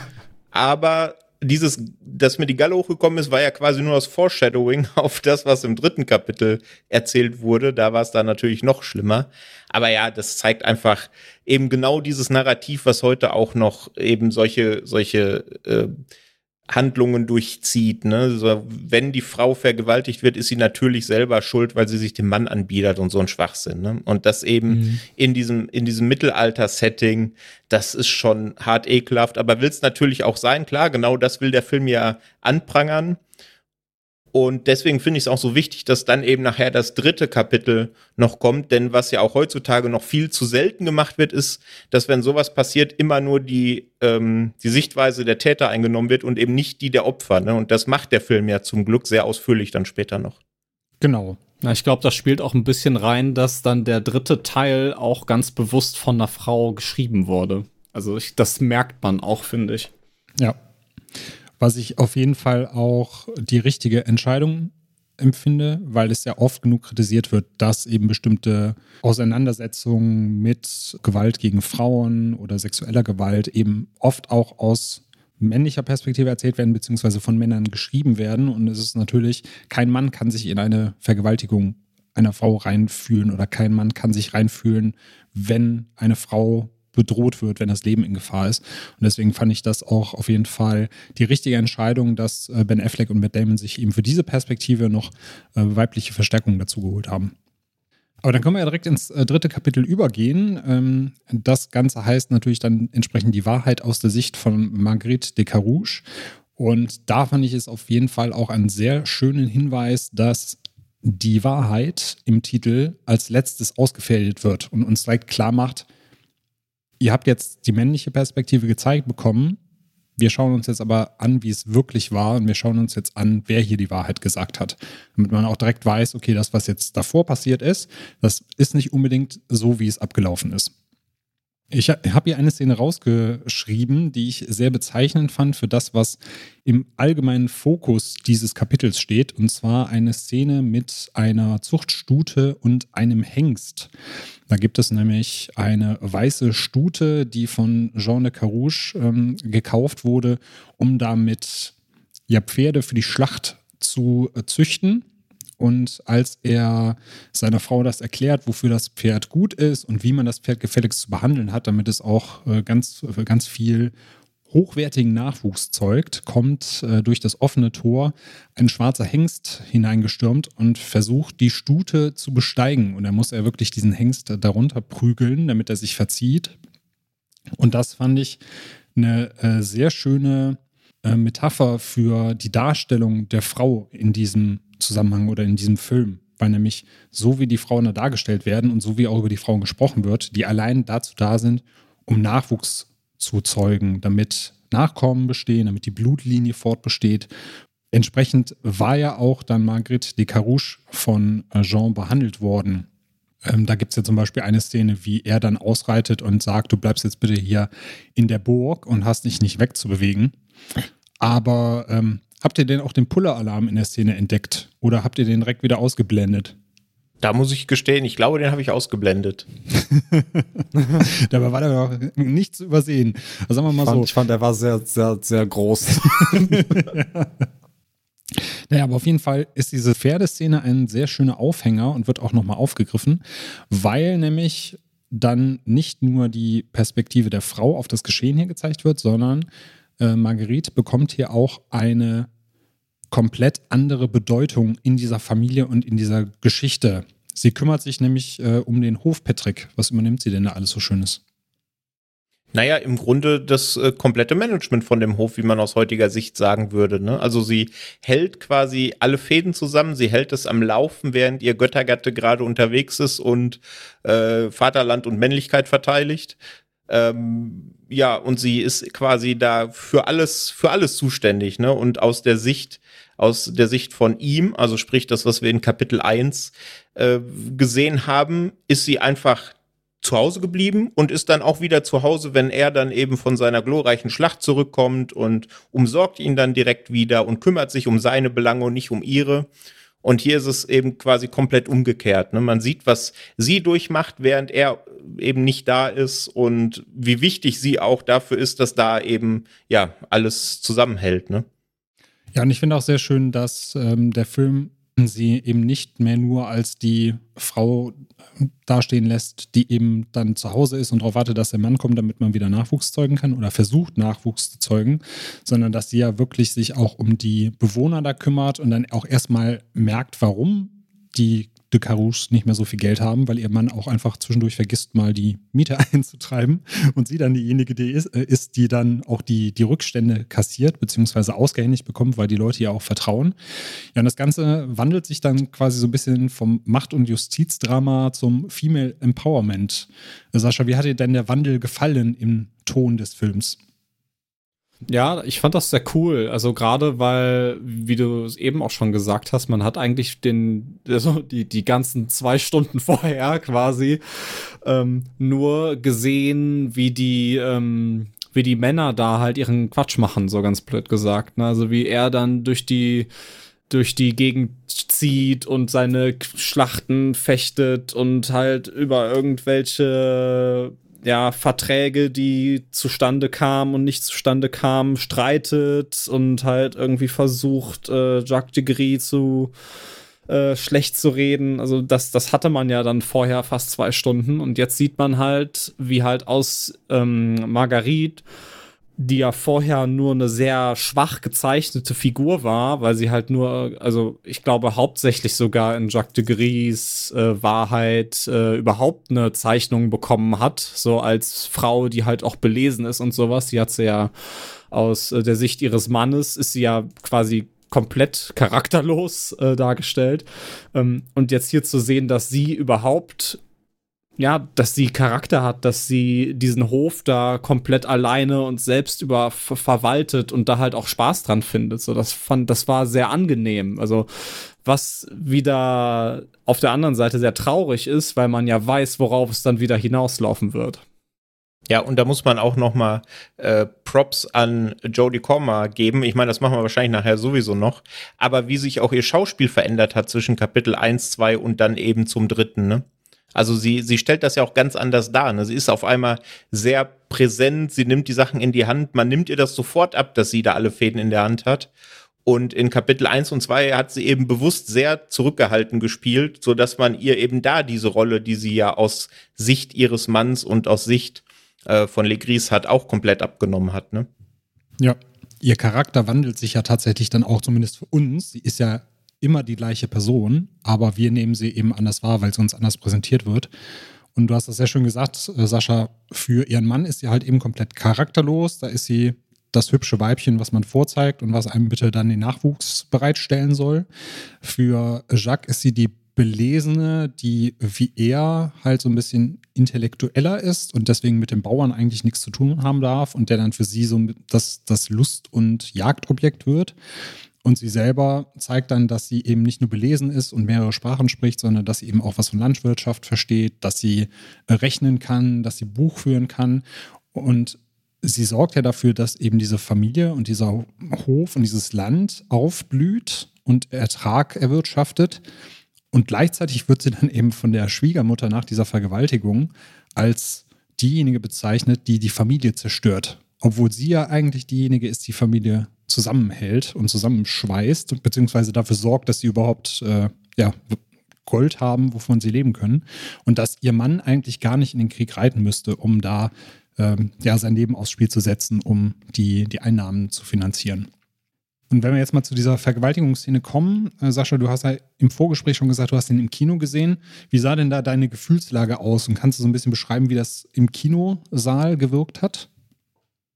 Ja, das war unglaublich, wirklich. Also besonders, wenn man, also man, man muss sich das ja vorstellen, man hat die Vergewaltigungsszene zu dem Zeitpunkt ja schon mal gesehen gehabt. So, und die, die erste Vergewaltigungsszene aus der Sicht von Jacques Gris die war ja schon sehr unangenehm. Aber da hat man ja noch dieses Verspielte, in Anführungszeichen, so heraus. Ähm, sehen können. So. Also am Anfang gibt es so eine Szene, da rennt sie halt so eine Wendeltreppe hoch und in der Version von Jacques de Gris, da zieht sie sich so gemütlich die Schuhe aus und geht dann hoch und lässt sich so ein bisschen von ihm jagen und sowas. Und in ihrer Version rennt sie panisch die Treppe hoch und verliert ihre Schuhe auf dem Weg nach oben. Und da weiß man, also man weiß schon, oh Gott, es, es wird jetzt ganz, ganz furchtbar werden. Und das wird es dann tatsächlich auch, weil, also aus, aus ihrer Sicht ist diese, diese Szene wirklich sehr, sehr, sehr unangenehm mit anzusehen. Und äh, das hat auch nichts mehr mit dieser Verspieltheit zu tun, in Anführungszeichen natürlich, die wir aus dem zweiten Kapitel kannten ja, die Leute im Kino haben dementsprechend tatsächlich auch reagiert. Also das war ein, ein ja, empörtes Aufatmen und äh, also ja, Fassungslosigkeit hat man, die hat man im Raum gespürt. Das war unangenehm. Patrick, bei dir kam ja die Galle vorher schon hoch. Wie sah es dann bei der Szene bei dir aus? Konntest du da überhaupt noch hingucken? Ja, es wurde nicht besser, ne? Aber äh, was, ich, was ich der Szene auf jeden Fall äh, zugute halten kann, ist das, was der Sascha gerade auch schon angedeutet hat. Es gibt da ja, bevor die Tat an sich passiert diese ähm, kurze Verfolgung, ne, wo er hinter ihr herrennt, bis sie halt in den Gemächern sind. Und dann, wenn sie eben im Schlafzimmer sind, da dieses aus seiner Sicht quasi neckische Liebesspiel, wo die sich da ja fangen spielen um diesen Tisch, der da in dem Zimmer steht. Und aus ihrer Sicht merkt man jetzt, das ist kein neckisches Liebesspiel gewesen, sondern ja Überlebenskampf aus ihrer Sicht. Ne? Sie hat versucht, ihm zu entkommen und konnte es dann im Endeffekt nicht und musste sich dann dem ergeben, was dann passiert ist. Also ja, äh, das hat äh, auf das eingezahlt, was ich vorher schon gefühlt habe, aber es war natürlich hier noch mal sehr drastisch, das tatsächlich aus ihrer Perspektive zu sehen. Ja. Aber wie gesagt, zu, äh, zu dem Zeitpunkt war es bei mir mit der Sympathie für sämtliche Figuren außer äh, Marguerite eh schon vorbei. Eben auch für ihre Schwiegermutter, das haben wir ja vorhin schon angedeutet. Unglaublich. Oder auch ihre, ich weiß nicht, soll das ihre beste Freundin sein? Genau, das ist, glaube ich, so ihre beste Freundin, ja. Ja, hu, auch äh, schwierig. ja, zumal da bei ihr sowohl die Empathie als auch, äh, ja, auch die Loyalität komplett flöten geht. Ich weiß nicht, ob das äh, auch durch ihren Mann dann wieder herrührt, dass er sie so ein bisschen da unter äh, Druck setzt. Aber sie fällt ihr dann dahinter bei der Verhandlung dann auch so ein bisschen in den Rücken. Ja, diese Verhandlung ist eh, da habe ich so, so einen Hals bekommen bei dieser Verhandlung. Ne? Ja. ja, und auch das wieder, das zahlt hat wieder auf das ein, was wir eben gesagt haben, einmal diese Religionskritik, weil natürlich dann äh, die, äh, die beisitzenden Priester ähm, Dinge vom Stapel lassen, als auch dann ja so ein bisschen Kritik an Pseudowissenschaften, wenn ich da den Arzt sehe, der da Pipisatzlesen betreibt oder eben diese Aussage vor Gericht kommt, ähm, wer keine Befriedigung beim Sex verspürt, der kann nicht schwanger werden. Und ähm, dementsprechend, wer bei einer Vergewaltigung schwanger wird, der hat anscheinend äh, Befriedigung verspürt, weil ansonsten wäre das wissenschaftlich nicht möglich. Und es wird, glaube ich, als wissenschaftlicher Fakt bezeichnet, dass man von Vergewaltigungen nicht schwanger werden kann. Und da saß ich echt schon so, auch wutschäumend vor dem Bildschirm und wollte am liebsten die Leute da anschreien. das war auf jeden Fall dann nochmal so der, der tragische und düstere Höhepunkt einer Arschlochversammlung, die sich dann eben schon so knapp zwei Stunden hingezogen hat. Aber dann kam ja doch noch das äh, große Duell auf uns zu, nämlich äh, Jean de Carouge, der den Willen bekommt vom König und äh, Jacques Legris auf Leben und Tod herausfordern darf. Wir haben ja eben schon gesagt, das war so, äh, weil es auf einer wahren Begebenheit beruht, das letzte Mal in Frankreich, dass da tatsächlich zwei Männer aus diesen Gründen eben aus äh, ja, Gottesgerechtigkeit aufeinandertreffen durften. Und Patrick, du hast ja eben schon angedeutet, äh, im letzten Duell und bei der äh, Tötungsszene am Ende, da kam dann für dich so der, der Gorehound durch, beziehungsweise wurde der innere Gorehound befriedigt. Äh, wie fandest du denn das namensgebende letzte Duell inszeniert? Also inszeniert an sich nüchtern betrachtet natürlich klasse. Das habe ich aber auch nicht anders erwartet, wenn erstens der Film so heißt und er zweitens ja schon in der ersten Szene klar macht, das wird höchstwahrscheinlich auch die letzte oder eine der letzten großen Szenen im Film dann sein. Ähm, aber es war für mich halt komplett spannungsarm, weil mir beide, die sich da duellieren, komplett egal waren mittlerweile. Weil ich meine, das sind beides Arschlöcher, wer da von denen jetzt stirbt und wer nicht, ist mir in, zu dem Zeitpunkt schon komplett egal gewesen. Natürlich eigentlich nicht, weil daran hängt ja auch Marguerites Schicksal, ne? Ähm, wer von den beiden gewinnt. Aber im Grunde haben die beiden halt, auch wenn man es jetzt ein bisschen bildlich betrachtet, eigentlich nur ihr Machotum äh, ausgefochten und die Lanze war Penisersatz. So. das stimmt. Und ja, das, äh, aber natürlich, äh, wenn du schon ansprichst, dann wie das Duell ausgeht, sprich der Kill dann, das war natürlich schon holla die Waldfee. Also damit habe ich auch nicht gerechnet. Und das hat zumindest dafür gesorgt, dass ich mal kurz auf Pause gemacht habe und mir das angeguckt habe und versucht habe zu, zu sehen, ob es irgendein praktischer Effekt ist, ob man da irgendwas sieht, so wie man es bei Slashern manchmal macht. Auch wenn der Film das wahrscheinlich nicht von mir wollte, aber da kann ich nicht aus meiner Haut. Und wie ist deine Analyse ausgefallen? Ich denke, das war ein praktischer Effekt, wahrscheinlich mit ein bisschen CGI nachgeholfen, denke ich. Aber ich mhm. habe noch kein Making-of gesehen, das das bestätigt oder äh, widerlegt hätte. Es sieht auf jeden Fall sehr fies aus. Es sieht ja. sehr fies aus, ja. Sehr, sehr fies, ja. Also, was du gerade beschrieben hast, mir waren die Charaktere zu dem Zeitpunkt quasi auch egal. Die hätten rein theoretisch beide verdient gehabt, hops zu gehen. Aber ich war dann tatsächlich doch eher bei äh, Sergeant, weil ich ja einfach nicht wollte, dass Marguerite leiden und sterben muss und sie ja gleichzeitig ja auch noch ein Kind geboren hat kurz vorher, nämlich das eben aus dieser Vergewaltigung höchstwahrscheinlich. Das heißt, dieses Kind wäre dann ja sozusagen vollweise gewesen, weil der Vater wurde umgebracht, die Mutter wäre bei lebendigem Leibe verbrannt worden für die falsche Anschuldigung, in Anführungszeichen, die sie vorgebracht hat. So hätte es ja dann quasi Gott entschieden, indem er dieses Duell entsprechend Jacques zugeschrieben hätte. Von daher wollte ich dann schon, dass dann er Jacques ins Gras beißen muss, eben weil sie, sie es nicht verdient hat, äh, ungerechterweise dann eben äh, hingerichtet zu werden. Ja, absolut. Also aus ihrer Perspektive und natürlich auch aus der zuschauenden Perspektive natürlich. Nur eben bei den beiden, wenn man das jetzt mal an sich betrachtet, da war es mir dann egal. Ja. ja. Ja, vor allem, weil der Gewinner ja auch nichts daraus lernt. Ne? Also, ohne jetzt zu spoilern, wer der Gewinner ist, aber alleine wie danach, was, was direkt danach passiert, das ist, das ist so alles klar. Ihr habt das nicht verstanden, worum es ging, oder? Also. ja. so. Obwohl ich halt nicht weiß, wie, wie danach. Also wer jetzt das Ende nicht wissen will, ähm, ihr habt ja sowieso schon viel von uns gespoilert bekommen hier, aber wer es dann trotzdem nicht wissen will, der kann ja jetzt gerne einmal kurz im nächsten Kapitel weiterspringen. Äh, deswegen werde ich es mal eben kurz verraten. Also es gewinnt am Ende Jean und er präsentiert seine Frau dann eben nochmal und äh, lässt ihr zujubeln. Und da denke ich auch, er hat nichts draus gelernt. Ich weiß nicht, ob man es so ein bisschen deuten kann, dass er halt nicht selbst hochjubelt, sondern auf sie zeigt, dass er doch schon ein bisschen merkt, es ging um sie und es ging auch um ihr Wohlergehen. Ja, Ehre will ich nicht sagen, weil ihr geht es ja nicht um Ehre, sondern ihr geht es um Gerechtigkeit. Ähm, dass er sie halt auch so ein bisschen hochjubeln lässt und gleichzeitig habe ich das so ein bisschen gedeutet, dass die Menge, die da ähm, vor den Toren stand und auf den Bäumen saß, da waren ja auch viele Frauen dabei, dass sie tatsächlich auch eher wegen ihr gekommen sind und ihr zu jubeln und nicht ihm.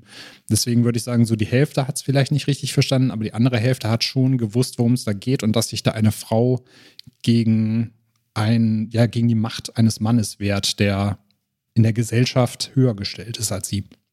Ich glaube schon, dass, äh, also aus der Sicht von Jean habe ich das schon so wahrgenommen, quasi, dass er sie dann so als Trophäe eher nochmal also darstellt, weil er, also er hilft ihr ja noch auf das Pferd hoch und zeigt dann so und klar, also er, er ist das auch für, für sie, weil er, also, weil er weiß ja, sie, sie hatte dann recht, weil er ja anscheinend noch lebt. Ähm, aber ich glaube schon, dass das gerade ihm eher darum ging zu sagen, guck mal hier, äh, Gott hat sich auf meine Seite geschlagen, ne, und ich kämpfe hier, also seht, was ich für ein cooler Typ bin. Genau, ja. Aus seiner Sicht hat er all, alles, was er getan hat, war rechtmäßig, weil Gott hat ihm ja quasi Absolution erteilt. Mhm. So habe ich's wahrgenommen. Und das ihren Arm hochrecken habe ich auch wie Sascha eigentlich nur so gesehen. Schaut her, das ist meine Frau. Ich habe für sie gekämpft. Ich habe für sie mein Leben aufs Spiel gesetzt guck doch mal, was ich für ein toller Hecht bin. Das natürlich völliger Schwachsinn ist, aber aus seiner Perspektive halt immer noch die Wahrheit, ne? Ja. Ja, und das hat dann so bitterbösen Beigeschmack, dass äh, sie ja eigentlich Recht bekommt, äh, völlig zu Recht, aber dass es ja in dem Sinne am Ende dann einer Praktik zugeschrieben wird und einem Gott und einer Religion zu, zugeschrieben wird, die damit eigentlich nichts zu tun hat. Ne, dass äh, am Ende heißt es dann ja, Gott hat entschieden, dass dieser Frau äh, Unrecht widerfahren ist, obwohl eben nicht den Worten der Frau geglaubt wird. Und das finde ich dann eben, hat gleichzeitig ein Happy End auf der einen Seite, aber auf der anderen Seite einen sehr, sehr faden Beigeschmack. Obwohl man ja am Ende erfährt, dass dann eben Jean in Anführungszeichen auch noch seine gerechte Strafe bekommt, indem er eben meint, er müsste für die Religion an den Kreuzzügen teilnehmen und das dann nicht überlebt äh, und gleichzeitig seine Frau dann, ohne nochmal zu heiraten, äh, ein wunderschönes Leben geführt hat, 30 Jahre lang. Ja, das fand ich, das, das hat mir dann am Ende sogar einen kleinen Schmunzler entlockt, als dann noch da stand, ja, und sie hat übrigens nie mehr geheiratet. ja, stimmt. Mich hätte noch interessiert, was mit dem Kind passiert. Äh. Ja, stimmt. Mhm, ja. Weil das stand nämlich nicht mehr da, weil das ist ja, das Kind hatte ja eindeutig blonde Haare, was ja eher dafür schließen äh, lässt, dass es Jeans Kind ist, aber da ist leider auch in den Abschlusstexten irgendwie gar nicht mehr drauf eingegangen worden. Ich fand es auch ein bisschen schade, dass obwohl ähm, Marguerite ja im letzten Kapitel dann auch sehr im Fokus steht, völlig zu Recht finde ich auch, dass sie dann hinterher nicht nochmal gezeigt wird. Ich weiß nicht, ob es dann vielleicht ein bisschen too much gewesen wäre, aber im Endeffekt ist die letzte Szene ja, wie äh, Jean auf Notre Dame zureitet, was ich übrigens eine sehr schöne sehr schöne Szene fand, sehr schön gefilmt, sehr ästhetisch. Aber ich hätte mir vielleicht nochmal gewünscht, dass man sie dann am Ende nochmal zeigt, wie sie eben, sag mal, als Dame des Hauses äh, jetzt ihr glückliches Leben führt und für den Hof verantwortlich ist. Ich weiß aber nicht, ob es vielleicht zu kitschig gewesen wäre, ob wir dann wieder in äh, Herr der Ringe Schiffsabschiedsszenen Territorien gewandelt wären. Naja, aber dann sind wir mit dem äh, Film auch äh, durch. Nee, zwei Sachen habe ich mir noch aufgeschrieben. Einmal natürlich, wir haben jetzt ähm, schon eben so ein bisschen das Schauspiel angesprochen, aber mich würde nochmal interessieren, wie hat euch denn allgemein der Cast gefallen und habt ihr dem Cast auch dieses französische Mittelalter-Setting äh, abgenommen? Patrick, möchtest du da anfangen? Ja, habe ich. Also ich habe allen das abgenommen. Ich fand ein paar Figuren waren halt sehr karikaturesk dargestellt. Ne? Das ging mit äh, Ben Afflecks Figur los und hat quasi seinen Höhepunkt gefunden in der Darstellung des französischen Königs. Ne? Ja. Den haben wir ja noch gar nicht ja, gesprochen, der kommt auch nur ganz am Rande vor. Der hat mich schon ein bisschen an Joffrey aus Game of Thrones erinnert, nur halt in noch blöder. Aber gut, der spielt ja eigentlich fast keine Rolle und dann sei es mal dahingestellt. Ähm, aber grundsätzlich der Cast durch die Bank sehr überzeugend. Allen voran natürlich äh, Jodie Comer, absolute Szene, Diebin, die ihre die Szenen, die sie hat, mit ihrer Präsenz einfach für sich einnimmt. Aber auch, ich meine, Matt Damon, Adam Driver, da muss man nicht drüber reden, das sind einfach Top-Schauspieler. Gerade Adam Driver sehe ich auch immer sehr, sehr gerne. Und schaffen es eben, diese dann in letzter Konsequenz doch beides, beide zutiefst ekelerregenden Figuren toll darzustellen. Das ist ja auch, äh, ja, ist ja auch eine Leistung, ne? Das muss man anerkennen. Mhm. Also ich, ich war da, ich war da komplett, äh, komplett drin und fand da eigentlich niemand, der da abgefallen wäre in diesem starken Ensemble. Sascha, wie sieht es bei dir aus? Hast du jemanden gefunden, der abgefallen ist oder bist du da auch Patricks Meinung?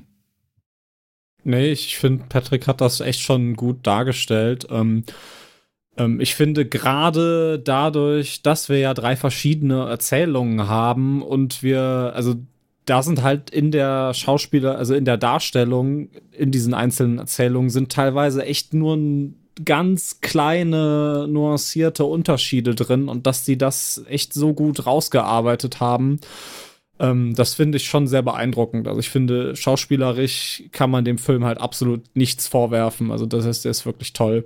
Ähm, was du jetzt meintest mit französisches Mittelalter-Setting, da weiß ich nicht, warum, also ob ich das jetzt so speziell sagen würde, weil, also ich, also wenn ich mir jetzt ein französisches Mittelalter-Setting angucke oder ein ja, ein englisches Mittelalter-Setting, weiß ich nicht, ob ich dir, ohne dass ich es vorher wüsste, den Unterschied sagen könnte. Ähm, aber ähm, ich finde, das ganze Setting an sich ist sehr, sehr hochwertig, hochwertig und glaubwürdig aufgebaut. Und das gerade, wenn man andere mit neue Mittelalterfilme nimmt irgendwie oder Filme, die im Mittelalter spielen, ähm, wirkt das sehr authentisch und nicht nach irgendwie Mittelaltermarkt und Lab. Ja, das äh, habe ich ja im, im, Vorgespräch auch schon gesagt. Ich äh, schaue ja gerade noch äh, das Rad der Zeit und da habe ich so ein bisschen, auch wenn es natürlich Fantasy ist und kein Mittelalter, ist das trotzdem auch so ein bisschen meine Kritik. Das wirkt halt alles so ein bisschen wie Mittelaltermarkt und äh, Labgemeinde, die da äh, versucht, was Schönes auf die Bühne zu bringen. Und hier haben wir tatsächlich wirklich eine Darstellung, die sehr dreckig ist, wo man ja der Szenerie auch abkauft, dass es so vielleicht hätte sein können ich habe da auch so ein bisschen mit mir gerungen. Das ist auch so ein kleines Problem, was ich mit dem Film habe, obwohl ich halt nicht weiß, ob es tatsächlich wirklich ein Problem sein sollte, weil ich es natürlich nicht so beurteilen kann oder mir vielleicht anders denke. Aber ich hätte auch gesagt, das hätte jetzt auch, sag ich mal, in England spielen können oder in Pommern und ich hätte da keinen Unterschied gesehen, wenn die halt nicht alle französische Namen gehabt hätten. Und da weiß ich jetzt nicht, ob ich denke, es hätte da konkretere Unterschiede geben müssen. Äh, dass ich finde, dass es halt komisch aussieht, wenn du halt englische Schauspieler hast, die Franzosen spielen. Das war auch mancherorts so ein bisschen Kritik am Film. Auf der anderen Seite denke ich mir, es ist halt immer noch ein Film und keine Realdoku oder sowas. Von daher kann ich da auch ähm, ja, mit leben unterm Strich. Auch wenn ich halt teilweise waren es für mich halt mit Damon Adam Driver und Ben Affleck und nicht eben die Figuren, die sie verkörpert haben. Von daher hätte ich mir da vielleicht sogar bei der einen oder anderen Cast-Entscheidung ja weniger Star Power vielleicht gewünscht. Aber äh, also es soll die Performance nicht schmälern, die die äh, Damen und Herren da aufs Parkett gebracht haben. Also das fand ich auch durchweg großartig. Dafür fand ich es erfrischend, Ben Affleck mal in so einer Rolle zu sehen und eben nicht in der des äh, Womanizers oder des starken, breitschultrigen Helden. Ja, absolut. Äh, ursprünglich sollte er, glaube ich, auch Jacques Legris Rolle spielen, ne? Genau. Hat es dann wegen Scheduling-Probleme und glaube ich auch, eben weil ja Matt Damon und Ben Affleck halt schon so ein bisschen Best Buddies sind. Das merkt man auch in den Interviews, die sie zum Film gemeinsam gegeben haben. Also die, die kennen sich schon sehr gut und ergänzen sich sehr gut. Und da gab es, glaube ich, auch so ein bisschen Befürchtung, wenn ich es richtig gelesen habe, dass sich das zu sehr auf den Film auswirkt. Ne? Und mhm. deswegen ist es dann eben Adam Driver geworden. Ja, ein, ein Zufall, der auf jeden Fall im Endeffekt die richtige Entscheidung war, weil gerade Adam Driver mit dem Charisma, aber dann doch dieser dunklen Seite, die er da äh, zeigt. Haha, dunkle Seite. genau. auf jeden Fall, äh, wenn ich mir jetzt Ben Affleck in die Rolle äh, reindenken würde, hat Adam Driver da auf jeden Fall für mich besser funktioniert. Oder sehr gut funktioniert, sagen wir es mal so. Ja, und eine Sache vielleicht noch, die wir eben auch schon ein bisschen im Vorgespräch diskutiert haben. Also der Film nimmt sich ja teilweise sehr viel Zeit für Details. Ich äh, habe mir als Beispiel aufgeschrieben, da wird ja immer diese Versiegelung von Jeans Soldpapieren durchgeführt, wo dann gezeigt wird, wie eben das Wachs erhitzt wird und wie dann das Siegel aufs Wachs gedrückt wird und solche Dinge. Der Film hat ja auch eine stattliche Länge von zweieinhalb Stunden. Und wir waren uns da so ein bisschen uneinig, ob das jetzt äh, gut oder schlecht war, ich habe am Anfang da gesessen und habe den Film angemacht und habe geguckt, naja, wie lange läuft er denn? Was, zweieinhalb Stunden, was will denn der in der Zeit erzählen? Und mein Gott, und habe mich schon darauf eingestellt, dass ich da vielleicht irgendwie zwei Sessions draus mache, weil es auch schon ein bisschen spät am Abend war. Und war hinterher dann total erstaunt, wie kurzweilig er dann war und dass er dann am Ende doch irgendwie verflogen ist. Und ich habe mich ja selten bei so langen Filmen so gut unterhalten gefühlt, dass ich nie irgendwie das Gefühl hatte, so, weiß nicht, ich kann jetzt nicht mehr oder wie lange geht denn der noch? Ähm, bei dir sah es, glaube ich, ein bisschen anders aus, oder? Ja, also zumindest für das, was er erzählen will, war er mir ein bisschen zu lang. Also ich habe kein Problem damit, wenn Filme ihre Szenen, auch die wichtigen Szenen, sehr lang und detailliert ausspielen. Wir hatten es gerade im Vorgespräch, ich habe mir heute noch mal die ganzen dreieinhalb Stunden The Irishman angeguckt. Der macht das ja auch noch äh, ausufern, da geht noch eine Stunde länger als The Last Duel. Damit habe ich also überhaupt kein Thema. Aber ich finde halt für das, was er im Kern erzählt, ne, dass es da diese Männerfiguren gibt, die nur auf Macht aus sind und die Frauen quasi als ja, weiß ich nicht, notwendig erachten, eben um ihre Macht zu festigen, um für Nachwuchs zu sorgen und quasi die Frauen ja sich langsam versuchen zu emanzipieren, eben hier ähm, in Gestalt äh, von Marguerite de Carouche. Für, die, für, das, für diese Aussage war es mir ein bisschen zu lang. Und dann eben hat der Film das aber doch ganz gut aufgefangen durch diese drei Kapitel, die erzählt werden, ne? weil sich da meine Anfangsbefürchtung auch nicht bestätigt hat, dass da jetzt sehr viel doppelt. Ne? Also es gibt ja wirklich nur sehr wenig Szenen, die dann nochmal und nochmal erzählt werden, nur eben aus der anderen Perspektive. Mhm. Also es ist auf keinen Fall so, dass ich mich gelangweilt habe in den zweieinhalb Stunden, das muss ich sagen, ja. Okay. Ja, waren auf jeden Fall ein paar Szenen dabei, die hätte man auch weglassen können. Also ich denke gerade an diese Szene, wo Jean als Ritter wiederkommt und da als Ritter wenig respektiert wird. Dann kann man natürlich sagen, ja, auf der einen Seite spiegelt das natürlich so diese, diesen Ritterschlag, den er bekommen hat im Kapitel vorher. Auf der anderen Seite denke ich mir, naja, wir haben ja vorher schon mitgekriegt, dass die nicht die höchste Meinung von ihm haben und sich alle über ihn lustig machen. Das hätte ich jetzt nicht nochmal in der Szene sehen müssen. Äh, von daher gebe ich dir recht, man hätte denke ich, bei der einen oder anderen Szene noch so ein bisschen kürzen können. Aber bei The Irishman hätten sie wahrscheinlich noch gezeigt, wie die Kerze gekauft wird, die dann erhitzt wird, um das Siegel zu stechen. Wahrscheinlich, ja. Da dauert das ja auch alles so lang, weil das ja alles sehr alte Männer sind, die da Schauspieler. genau. Ja, dann würde ich sagen, kommen wir doch zum Fazit, zu eurem Fazit zu The Last Duel. Sascha, äh, da wir jetzt gerade schon ein bisschen erzählt haben, darfst du den Anfang machen. Wie hat dir denn der Film gefallen und wie viel Toasties haust du denn raus? Mir hat der Film sehr gut gefallen. Das kann ich direkt schon mal, da kann ich direkt mit einsteigen. Also gerade, weil ich ihn ja auch im Kino gesehen habe und auch nur so grob wusste, worum es geht. So, also ähm, der hat mich echt schon sehr kalt erwischt und umgehauen im Kino, gerade mit den Publikumsreaktionen, der großen Leinwand, ähm, der Inszenierung, der krassen schauspielerischen Leistung. Ich mag die, diese Detailverliebtheit, wo ihr gerade kurz drüber gesprochen hattet. Ne? Ich finde, der, das passt alles sehr gut zu dem, zu dem Film und was er, was er zeigen möchte. Und auch, dass ähm, verschiedene Perspektiven in Details und manchmal auch nicht nur in Details, sondern auch in großen Sachen halt untereinander abweichen. Und das schafft er einfach sehr gut. Ähm, ja, dass der absolut widerlich ist ähm, thematisch, da muss man halt nicht drüber sprechen, so, aber ich finde, er hat es trotzdem geschafft, diese zweieinhalb Stunden sehr gut und sehr, ja, ohne großartige Längen irgendwie kriegt man die gut runtergeguckt und äh, ja, er läuft halt aktuell übrigens bei Disney Plus. Das auch noch mal dazu. Ähm, ja, ich, ich finde den toll. Das ist einer meiner Filme des Jahres. Also der ist auf jeden Fall bei mir in der Top 10 gelandet. Und ich gebe den äh, viereinhalb Punkte. Also ich finde den richtig gut. Mhm. Danke dir. Patrick, wie sieht's bei dir aus? Also im Grunde hat mir The Last Duel schon sehr getaugt, muss ich sagen, weil er ein komplett entromantisiertes Bild von diesem Mittelalter zeigt, was ja oft sehr, ja, romantisiert wird eben, ne? gerade auch in Teilen bei sowas wie, wie Gladiator oder Kingdom of Heaven oder sowas.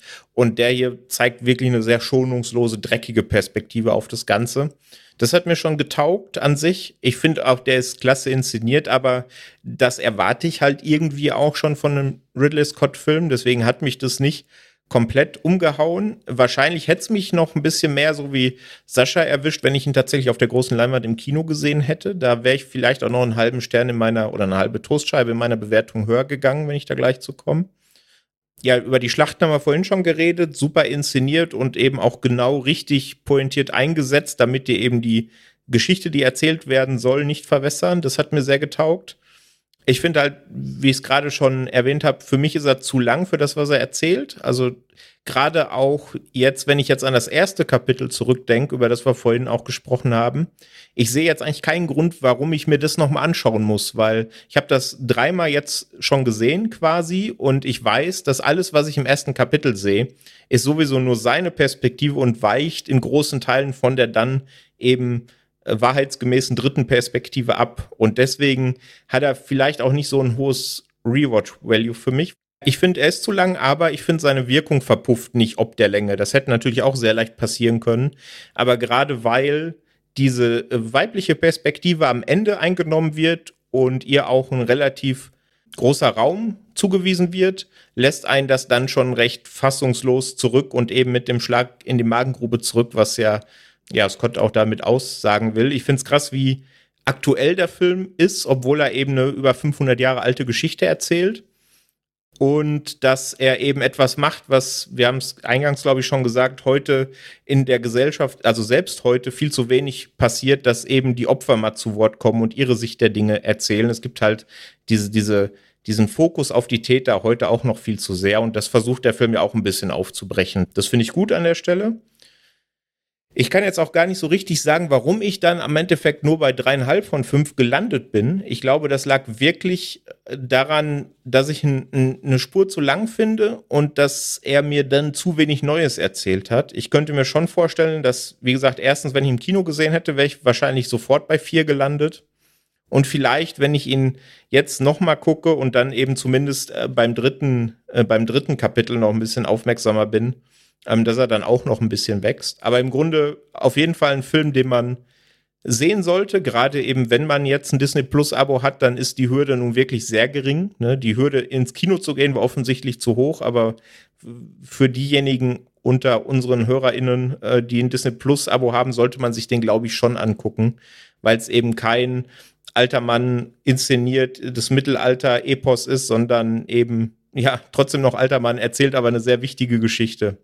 Von dem her bin ich irgendwo zwischen dreieinhalb und vier von fünf, würde ich mal sagen.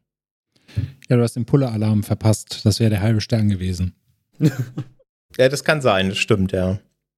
Ja, ich kann mich euch da nur anschließen. Ich bin froh, dass ich komplett ohne Vorwissen an den Film gegangen bin. Also abseits, wie gesagt, des Settings, der Darsteller und das Ridley Scott den inszeniert hat, äh, wusste ich da nichts von, habe mich da komplett unbefleckt drauf eingelassen und bin auf jeden Fall nicht enttäuscht worden. Gerade, dass die Erzählperspektive wechselt, dass natürlich dann auch die Darstellung der Figuren wechselt, dass ja die Zu- und Abneigung sich wandelt im Laufe des Films. Das fand ich sehr stark.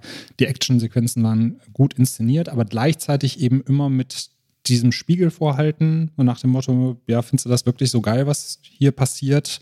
Und äh, steckt da wirklich Ehre drinne und steckt da wirklich Macht drin in dem, was da fabriziert wird? Oder ist es einfach nur dumme männliche zur, zur Schaustellung?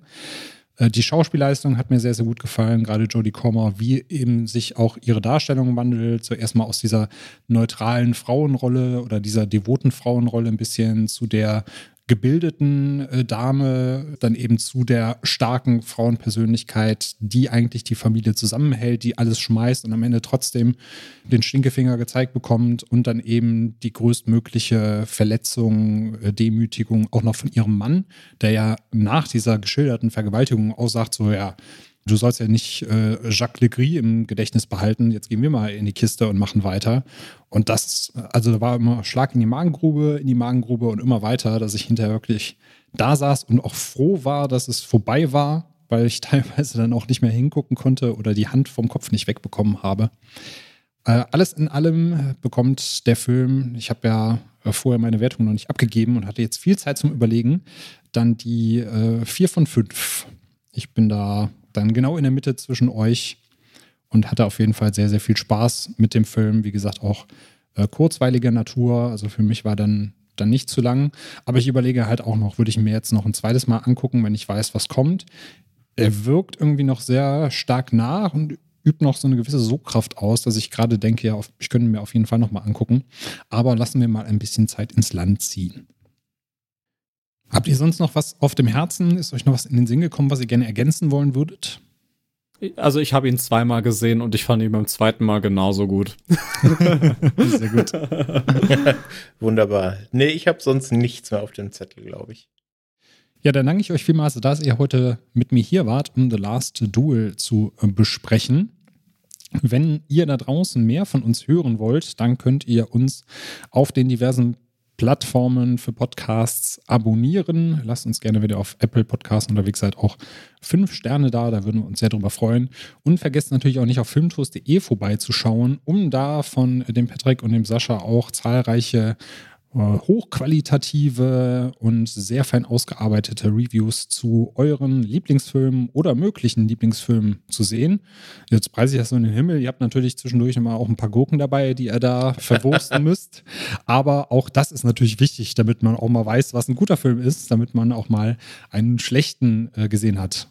Vielen Dank, ihr beiden, dass ihr da wart. Euch da draußen, wascht euch die Hände, habt eine schöne Zeit. Bis dann. Tschö. Tschüss. Tschüss.